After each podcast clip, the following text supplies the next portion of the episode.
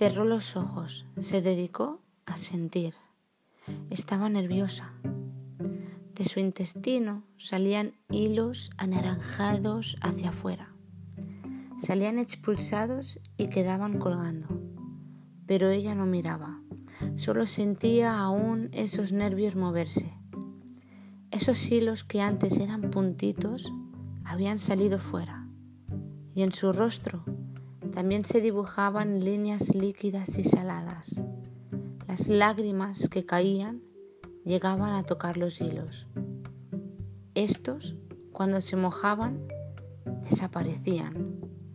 Cuando se disipaban, habían sanado yendo hacia la luz eterna, hacia la paz. No tuvo prisa ni intención de que esos nervios se fueran y por eso fueron deshaciéndose uno a uno con la medicina del llanto.